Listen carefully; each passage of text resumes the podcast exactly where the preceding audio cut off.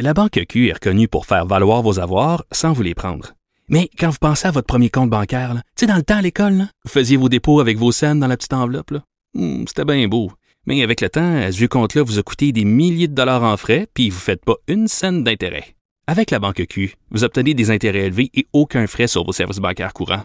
Autrement dit, ça fait pas mal plus de scènes dans votre enveloppe, ça. Banque Q. Faites valoir vos avoirs. Visitez banqueq.ca pour en savoir plus. Alors, vous le savez, au Journal de Montréal, Journal de Québec, on aime ça brasser la cage. On aime ça, la diversité d'opinions. Et la semaine dernière, euh, donc, euh, Madeleine Pilote avait publié, euh, Madeleine Pilote Côté a publié un texte qui a beaucoup fait réagir. Ça s'intitulait À l'école de Gustave. Et ça commençait comme suit. Euh, mon cher neveu, l'an prochain, tu commenceras la maternelle. Tu sais quoi, mon beau Gustave? Je souhaite que tu aies euh, une enseignante voilée. Et ça, ça a beaucoup fait réagir. Ça a entre autres fait réagir Leila Lesbeth. Elle est membre fondatrice de PDF Québec et de l'Association québécoise des Nord-Africains pour la laïcité. Euh, ça l'a tellement fait réagir qu'elle a écrit à son tour un texte qui s'intitule À l'école de Gustave. Alors, elle est au bout de la ligne. Bonjour, Madame Lesbeth. Comment allez-vous? Bonjour Madame Durocher, ça va bien, merci. Oui, alors écoutez, vous réagissez donc au texte de Madeleine Pilote-Côté. Qu'est-ce qui vous a choqué dans le texte de Madame Pilote-Côté? En fait, c'est surtout sa méconnaissance de, de, de, des écoles et de leur fonctionnement et des enfants que nous recevons. Euh, J'emploie le mot enfant parce que je n'aime pas le mot clientèle. Mhm. euh, et aussi, euh, ce qui m'a fait réagir, en fait, euh, c'est son, son non-objectivité elle n'est pas objective. Et ça, euh, quand on parle d'éducation, quand on parle d'enfants, il y a une certaine objectivité qu'il faut garder et surtout une honnêteté intellectuelle. Alors, quand on parle de, de, du voile, de la femme voilée, moi j'aurais, pourquoi est-ce qu'elle n'a pas parlé aussi des sœurs qui portent les chapeaux à cornette ou bien leur petit foulard blanc ou le petit foulard gris, euh, ça, ça dépend de, de, de, des différentes églises. Là, oui, j'aurais apprécié. Et puis il y a autre chose aussi quand elle dit ce qu'il y a derrière le voile il n'y a pas que le sourire, il n'y a pas que la, euh, que la gentillesse, ça existe aussi. Mais mhm. il y a aussi de grandes souffrances qu'elle n'a pas nommées. Ce voile, vous savez, euh, on fait l'éloge du voile en Occident. On ne fait pas l'éloge du voile dans les pays musulmans. On ne fait pas l'éloge du voile dans les pays où l'islam est religion d'État. Et aujourd'hui, ce n'est même pas l'islam, c'est l'islamisme qui gruge la planète. Donc c'est ça qui m'a fait réagir et je suis dans ce milieu. Et la diversité dont elle parle, elle existe. Et quand on compare, parce que c'est elle qui le nomme ainsi, ce bout de tissu qui est loin d'être neutre, elle oublie, elle le compare à l'homosexualité. Vous savez, nous avons dans les écoles des, des, des homosexuels et des lesbiennes. Mais qu'ils que, rentrent en classe ou que je rentre en classe, il n'y a aucune différence mhm. entre moi et mon collègue homosexuel ou ma collègue lesbienne. Tandis que si je porte un signe distinctif apparent qui fait que c'est moi qui choisis de me démarquer de l'autre, c'est moi qui le choisis, je ne suis pas née avec. avec. Les diabétiques, vous savez, on a des enfants diabétiques. Tout ce que je décris, Madame Sophie, mhm. dans, dans, le texte, nous le vivons tous les jours. Les crises d'épilepsie dont, dont je, je, parle, on les, on les vit. L'enfant qui ne peut pas marcher, qu'on est obligé d'accompagner au niveau des récréations, qui ne peut pas monter dans les modules, ça vous crève le cœur. Mhm. Oui, parce que c'est important. Pas le comparer à un voile. Ce n'est pas possible. C'est ça, parce que c'est important de le mentionner, Madame Lesbeth. La raison pour laquelle vous avez écrit cette lettre, c'est bon, toutes les raisons que j'ai nommées tout à l'heure. Vous êtes membre euh, fondatrice de PDF, qui est un regroupement féministe, l'Association québécoise des Pour la laïcité. Mais d'abord et avant tout, vous êtes technicienne en éducation spécialisée. Donc, vous travaillez dans le milieu scolaire. Et dans son texte, Madeleine Pilote-Côté disait à, à son neveu, bon, j'espère que tu vas avoir une enseignante euh, voilé parce que comme ça ça va te montrer la diversité. Euh, par exemple tu vas être euh, de la même façon que tu vas être en contact avec des gens qui sont autistes ou homosexuels ou qui ont des, un handicap physique vous ce que vous répondez c'est c'est pas du tout la même chose parce qu'un voile on choisit de le porter ou pas alors que l'autisme l'homosexualité on peut pas comparer. C'est pas on est on est avec Mais ça a fait aussi réagir euh, mes collègues parce que ah oui? euh, bah, ben, bien sûr il y, a, y a, vous savez il y a des enseignants des enseignants homosexuels et lesbiennes dans pratiquement tous les les bien établissements sûr. et ça a fait réagir surtout deux collègues avec qui j'ai travaillé et une qui a vu qui a eu un enfant justement qui est handicapé physique et l'autre qui est euh, qui, qui qui était épileptique et nous avons vu ces enfants en crise. Vous savez, c'est très, c'est-à-dire, ce qui m'a le plus touché, c'est que elle n'a, elle n'a, mais alors, elle a une ignorance euh, monumentale de ce, comment travaillent les enseignants, comment nous travaillons dans des écoles. Vous vous rendez compte quand un enfant est en pleine crise d'épilepsie et que la collègue, elle est là en train de faire son cours, je l'ai vu. Mm-hmm. Et qui, heureusement qu'aujourd'hui nous avons on a les intercoms, euh, les interphones dans, dans les classes et qu'on appelle au secours et qu'il faut rassurer les élèves parce qu'ils ne savent pas ce que c'est qu'un épileptique. Même si on leur explique même si on leur explique, parce que ça on le fait régulièrement chaque année, que les enfants sont différents, que c'est, ce n'est pas pour cela qu'ils ne sont pas les mêmes, qu'on les, les aime pas de la même façon, etc. Mm-hmm. Et là, je vais dire à quelqu'un, euh, le voile, c'est c'est c'est c'est c'est un handicap, c'est un accident, je, je, je ne sais pas. Je, et en fait, je crois qu'elle est complètement mêlée. Et cette façon, en fait, de réduire euh, c'est ce que les collègues et moi avons aussi ressenti, c'est qu'en fait, elle a complètement mis de côté nos, nos, nos, nos comment dirais-je, euh, notre travail de tous les jours. C'est pas facile de travailler dans une école mmh. et il y a la diversité. Nous recevons les enfants aujourd'hui de, de toute la planète. Absolument. Et ce que nous leur apprenons, ce que nous leur apprenons justement, de respecter celui justement euh, qui, qui, qui, a une attelle, euh, celui qui, qui, qui, a, euh, qui est autiste, celui qui a des problèmes d'élocution. Quand il commence à parler, les enfants ne doivent pas rire et ils doivent l'écouter, ils doivent avoir la patience de l'écouter, de lui poser des questions et de le considérer comme n'importe quel autre enfant. Autrement dit, cette éducation à la diversité, elle se fait déjà dans les écoles.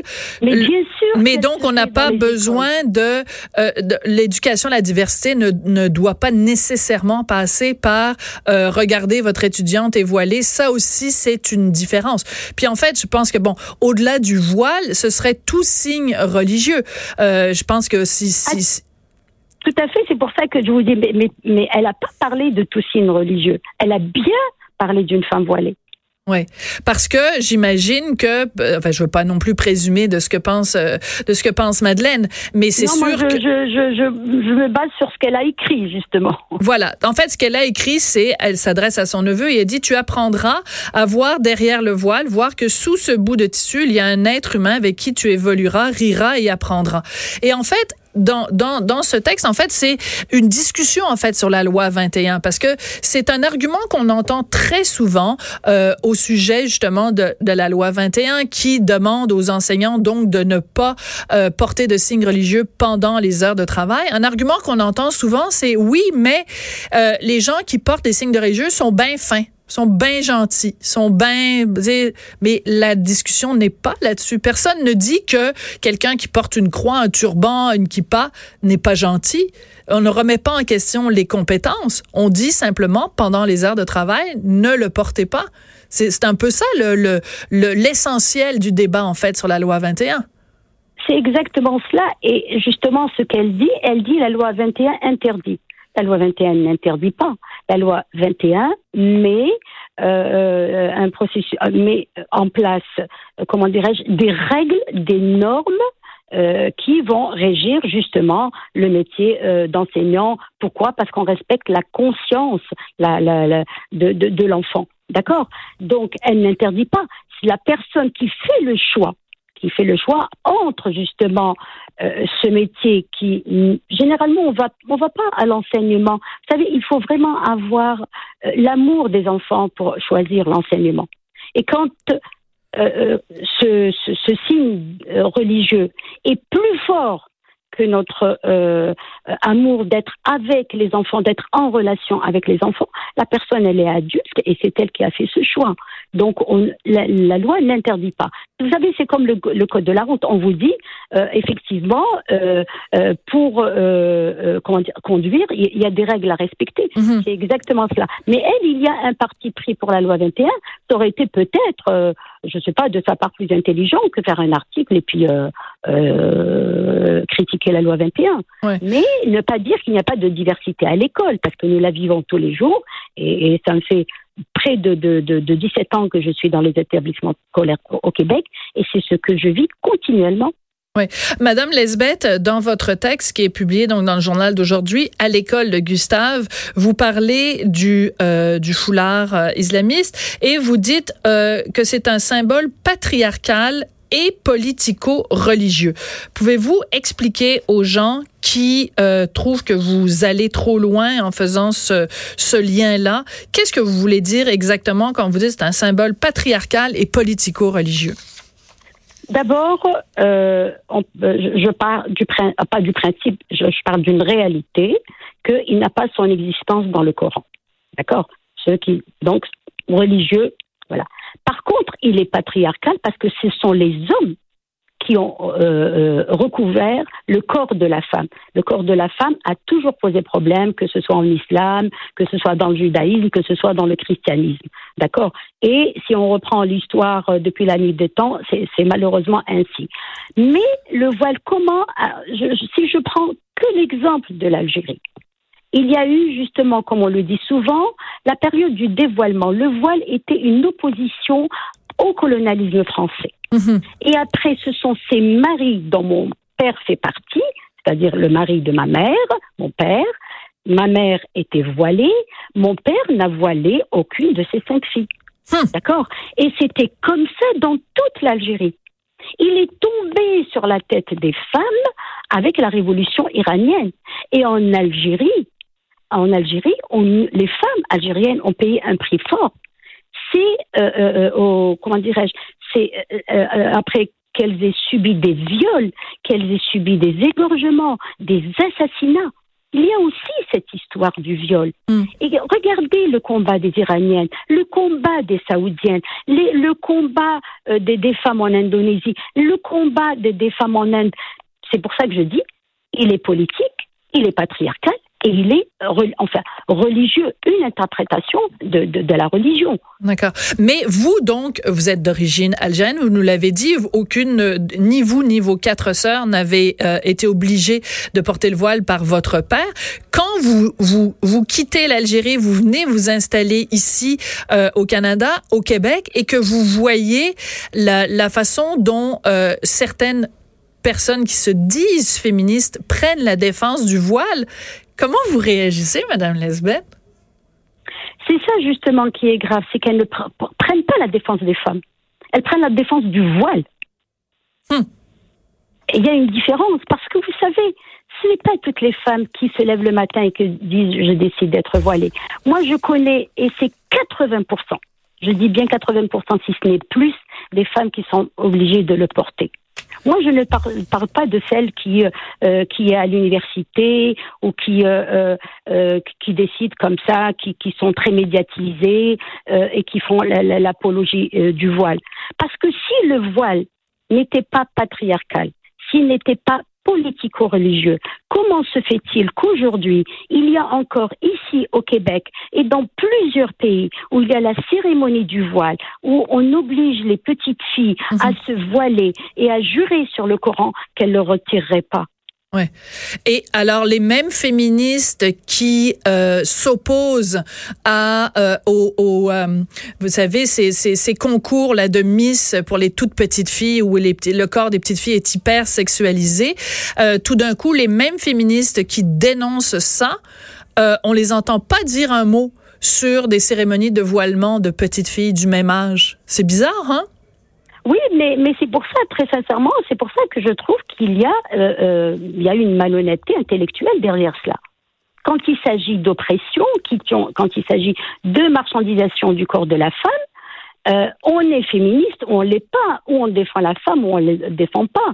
Mais il n'y a pas euh, une section où je dois me taire parce que effectivement, ça répond à mon relativisme culturel, qui pour moi est la plus haute forme du, de, de, du mépris, et effectivement l'autre parce qu'on sexualise. Hum. Vous savez, c'est le corps de la femme qui est justement l'enjeu attaqué. ah qui est l'enjeu et qui est attaqué. Et par justement la femme, c'est comme ça qu'on arrive à contrôler une société. Hmm. Regardez aujourd'hui ce qui se passe aujourd'hui en Algérie. C'est vrai qu'on ne sait pas comment cela va se terminer. Mais c'est magnifique de voir justement toutes ces femmes qui disent nous voulons. Et pas plus tard qu'hier, j'étais en communication avec une amie. Elle m'a dit l'Algérie ne sera plus la même. Hmm. Elle ne sera pas plus la même. Et elle m'a dit les, les gens l'islamisme, l'islam politique, l'islamisme, ils n'en veulent plus. Oui, mais regardez, on, sait pas quoi. Mais Leila, écoutez, regardez aussi euh, ce qui vient de se passer en Tunisie. On vient d'élire euh, un, un, un, un, président, un premier ministre, je pense, qui euh, euh s'oppose à l'égalité homme-femme dans l'héritage. Alors, selon la, la, la, loi islamique, une femme n'a le droit qu'à la moitié de l'héritage d'un homme. Et lui est tout à fait d'accord avec ça. Et il vient d'être élu, d'être élu en Tunisie donc, euh, c'est difficile de réconcilier ça avec l'égalité homme-femme. Exactement. Et, c'est ça où je trouve qu'il y a une grande hypocrisie de sa part, parce qu'en fait, il dit, il ne veut pas toucher à cela, alors qu'il y a des réformateurs et des théologiens qui disent on peut lire le, texte au Coran et qui prouve par la nouvelle lecture qu'ils font des hommes et des femmes que ce n'est pas vrai que l'héritage peut être le même pour les, filles et, les garçons. Et là, il ne dit pas qu'il interdit. Il dit les gens n'ont qu'à faire ça de leur vivant. Mm. En tout cas, Ah oui, mais c'est un autre débat. On reparlera de la Tunisie euh, une autre fois. Oui, Leila Lesbeth, donc, euh, vous réagissiez avec votre texte publié aujourd'hui à l'école de Gustave à ce texte de Madeleine Pilote-Côté, donc, euh, qui souhaitait à son neveu d'avoir une enseignante voilée. Je pense que ça a en effet beaucoup fait réagir. Donc, Leila Lesbeth, membre fondatrice de PDF Québec et de l'Association québécoise des Nord-Africains pour la laïcité. Merci beaucoup d'avoir été avec nous aujourd'hui. Merci. Et qu'elle ne s'inquiète pas, Madame puis l'autre côté, la diversité, nous la vivons au quotidien. Mais vous savez, elle est quand même, euh, elle demande beaucoup d'abnégation de la part des enseignants. Et on salue d'ailleurs tous les, on salue tous les enseignants et enseignantes euh, qui nous écoutent. Et c'est vrai que c'est un, c'est, un métier très noble et, souvent, euh, trop souvent, malheureusement, dans l'ombre. Merci beaucoup, Leila Lesbeth. Et je les j'accompagne ces enfants. Ils vous assurent que ce n'est pas facile. Il faut beaucoup les aimer. Voilà. Merci beaucoup, Leila Lesbeth. Merci. Au revoir. Merci à vous. On n'est pas obligé d'être d'accord.